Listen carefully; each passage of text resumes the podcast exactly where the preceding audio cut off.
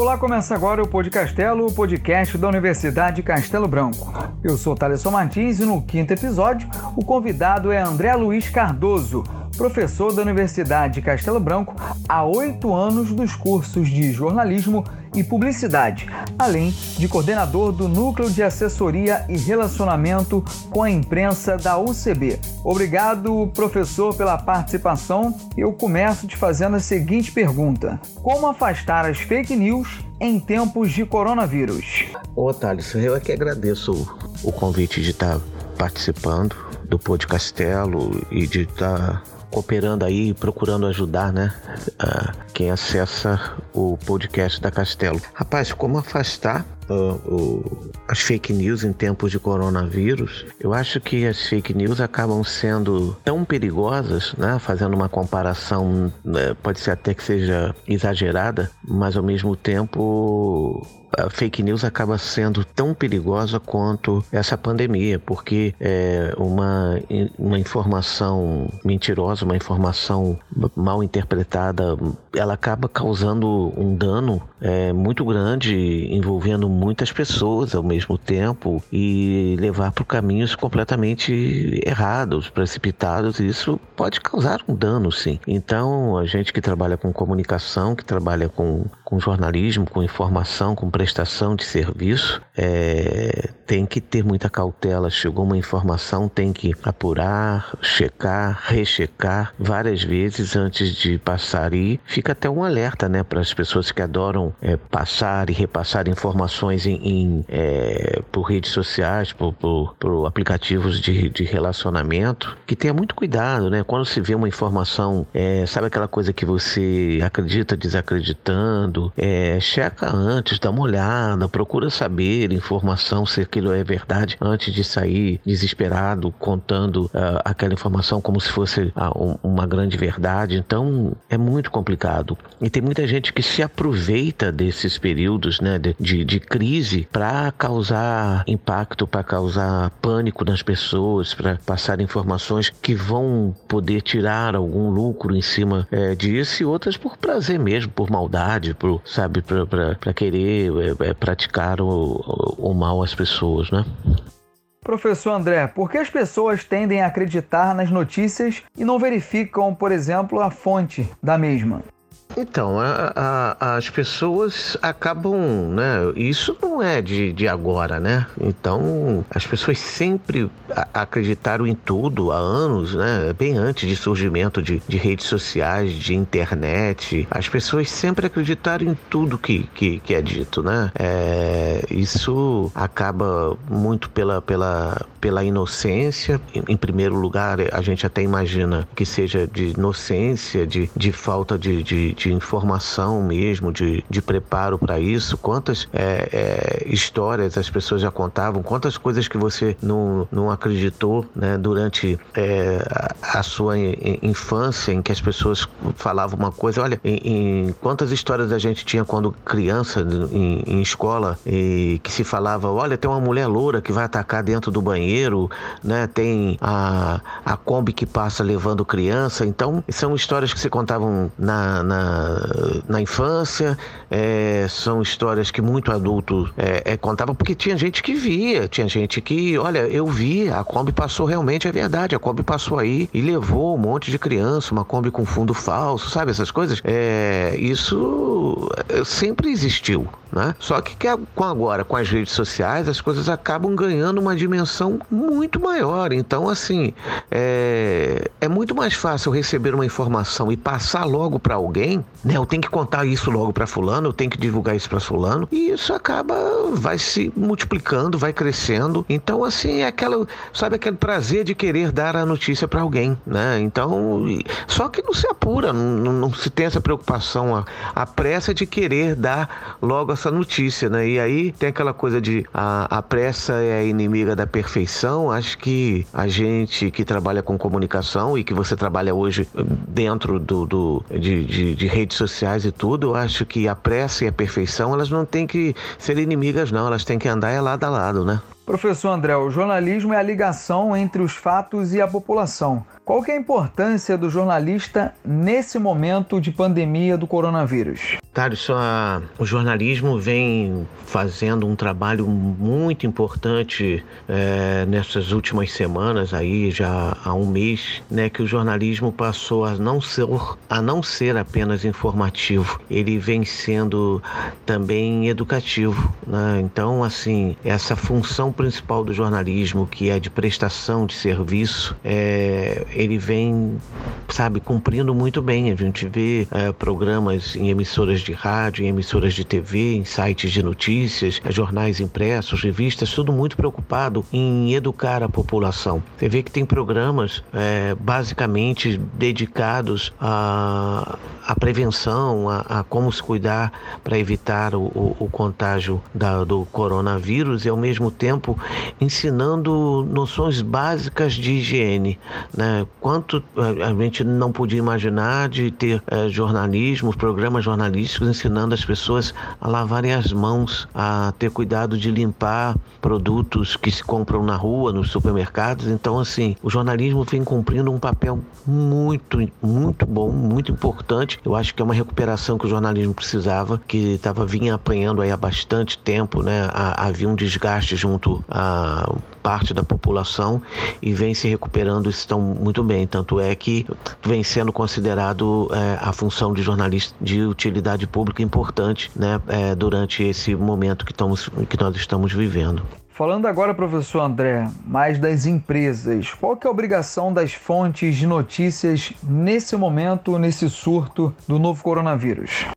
Obrigação da empresa, Thales, é é, é, manter a informação correta, é, preservar ao máximo os seus funcionários, né? porque não é porque são jornalistas que podem ficar é, isentos de, de, de, serem contaminados pela doença. Pelo contrário, né? A empresa tem que cumprir o seu papel de empregadora ter esse cuidado de, de, de prevenção, não, não evitar que, que, eh, seus funcionários corram um risco de, de, de, contágio, de, de ficarem expostos em lugares que, que, que possam ser contaminados. E dar todo o suporte para que nesse momento as grandes empresas, isso aí não só na área de jornalismo, mas de modo geral, tem que ter essa função de prestação de serviço. O momento é de, de evitar concorrência, de evitar de se dar bem, né? É um momento que eu tenho que ganhar o dinheiro, sabe aquela coisa que enquanto uns choras eu vou ganhar dinheiro vendendo é, lenço? É, eu, eu, acho que aí todo mundo tem que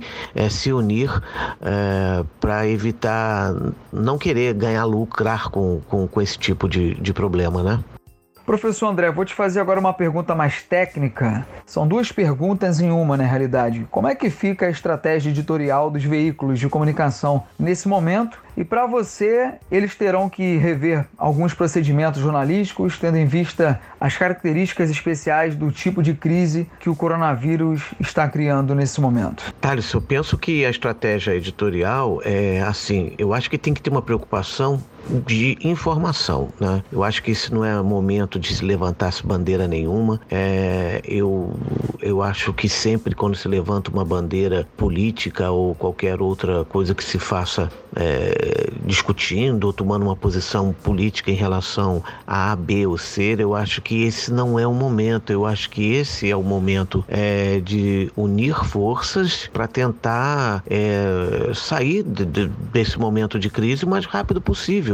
Né? Então, é, ficar se fazendo comparações ou discutindo se A, B ou C é, é, é, fez isso certo, se fez errado, eu acho que esse não, não, não é o momento. Né? Então, eu acho que não é o momento de ter um, um racha, esse é um momento de estar todo mundo junto. E então, eu acho que a imprensa, é, a linha editorial tem que lutar por isso, né? para que se faça esse tipo de, de, de trabalho. E quando você está eh, tá aqui me perguntando sobre se rever, é, eu acho que é, já está sendo revisto né, essa estratégia de, de, de, de cobertura. É, eu acho que muitos veículos hoje, e eu já penso isso há algum tempo, vem procurando humanizar bastante essas informações, né? É, eu acho que ah, aquelas notícias prontas, né, é, frias e que se joga no ar sem ter um cuidado é, editorial, isso aí está começando a virar coisa do passado. Eu acho que é humanizar, é contar histórias, é, é contar exemplo de pessoas que superaram esses problemas, que, é, que saíram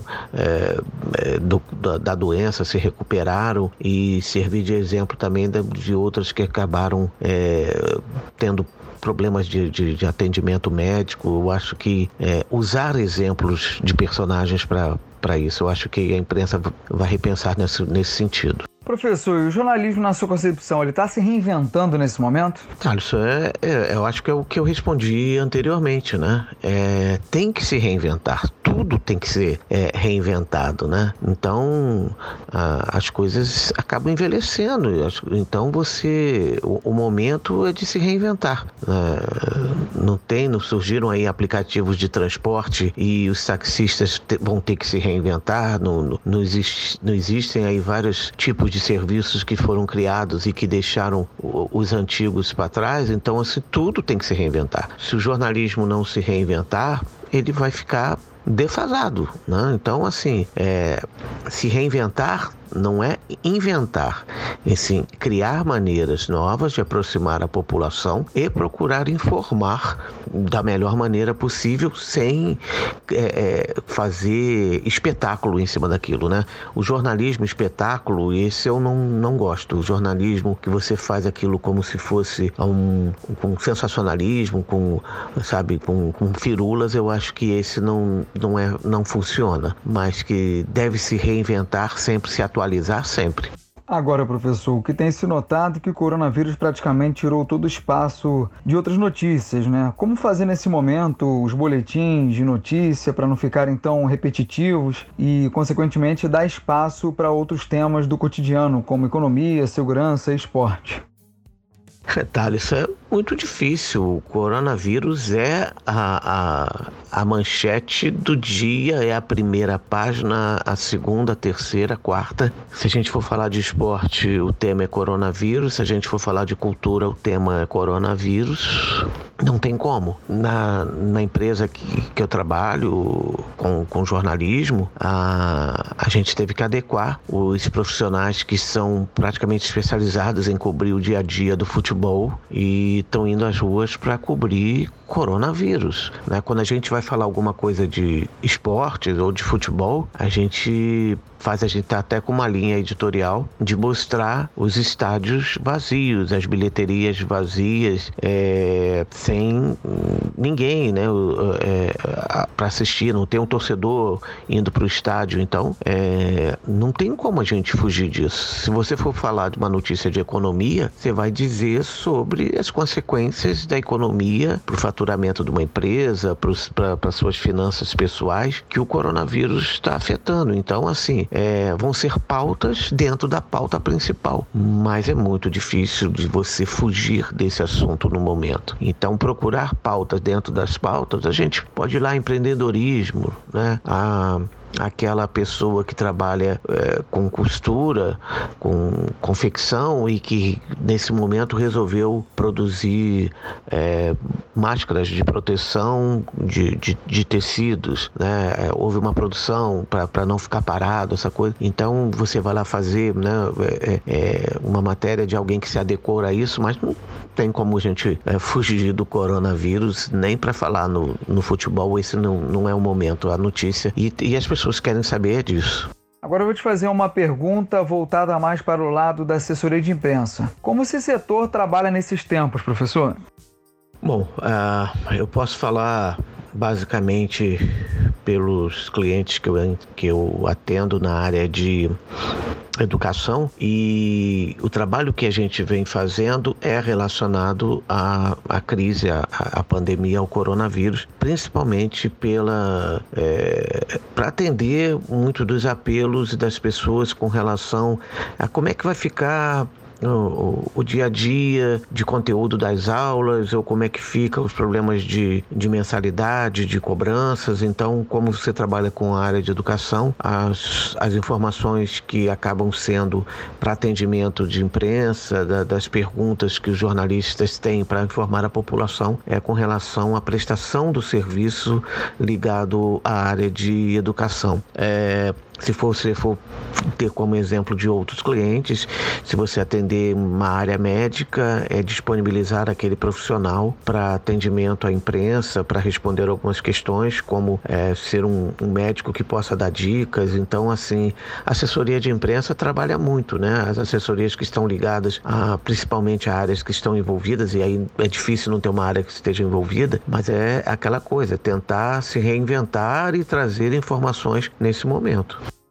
Enquanto professor, como é que você consegue motivar os seus alunos e como é que está sendo para ministrar também né, essa aula de forma remota? Thales, pelo incrível que pareça, está sendo muito mais cansativo, cara, porque é, você fica um bom tempo preparando esse material e é muito mais difícil porque você não está em sala de aula com o aluno ali na sua frente, então você tem que buscar é, é, cumprir uh, uh, aquele plano de ensino que, que, que é do início do semestre, que está programado, mas ao mesmo tempo você tem que trazer temas que vão despertar o interesse do aluno, porque ele não está ali na tua frente, né? Quem é que pode comprovar se o aluno é, é, acessou ali, conectou a videoaula, tirou ali a imagem, o professor não está vendo, tirou o som e foi fazer uma outra atividade, está com o fone no ouvido, está pouco ouvindo o que você está falando, entendeu? Assim, então tem muito essa preocupação e eu estou procurando adequar os, o, o tema de coronavírus às aulas, mas assim, é um desafio, é uma coisa que a gente, né, eu e os, os meus colegas de, que lecionam, outros professores, está é, tá sendo muito cansativo, porque você não tem um aluno ali na tua frente, você tem que preparar a aula, depois ficar aguardando no início da aula, dentro do horário da aula, né, que você tem que estar tá dentro do, do, do, horário da aula que seria normalmente, é, numa videoaula, é, conectado ali com os alunos chegando aos poucos e você é, conversando com eles. Então, assim, é uma coisa diferente é, e que muitos alunos têm gostado, né? Você vê assim a, a, resposta de muitos assim dizendo, olha, foi legal, tá, tá, tá legal, tá bacana, sabe? E gostando dessa coisa. Mas assim, a, de estar presente ainda em sala de aula, tem muita gente que ainda sente essa necessidade. E te confesso que eu também, né? De você estar tá olhando ali e de despertar se aquele aluno, sabe, tá meio que cochilando em sala de aula, não tá, tá desatento à tua aula, você puxa e chama a atenção dele para ele ficar mais atento, mas assim, tá fluindo, as coisas estão acontecendo, eu acho que em, em bom tom. Agora uma pergunta mais pessoal, professor André. Você pode nos confidenciar alguma situação engraçada, alguma situação que você tenha passado com os alunos na hora de ministrar as aulas remotamente? Ó, só não vale citar nome para a gente evitar polêmica aqui, tá, professor? Ah, sim, a, a, acontece não só comigo, mas com alguns colegas também que já, já confessaram. E é, é tem um exemplo de um colega passou para mim que é, ele perguntou é, que uma aluna respondeu para ele: Olha, eu só não vou abrir o vídeo aqui na videoaula porque eu tô na cama e eu tô de pijama. E ele falou assim: Poxa, mas você não tinha que estar tá de pijama, né? Você tinha que estar tá arrumado porque você deveria, você tá numa aula, né?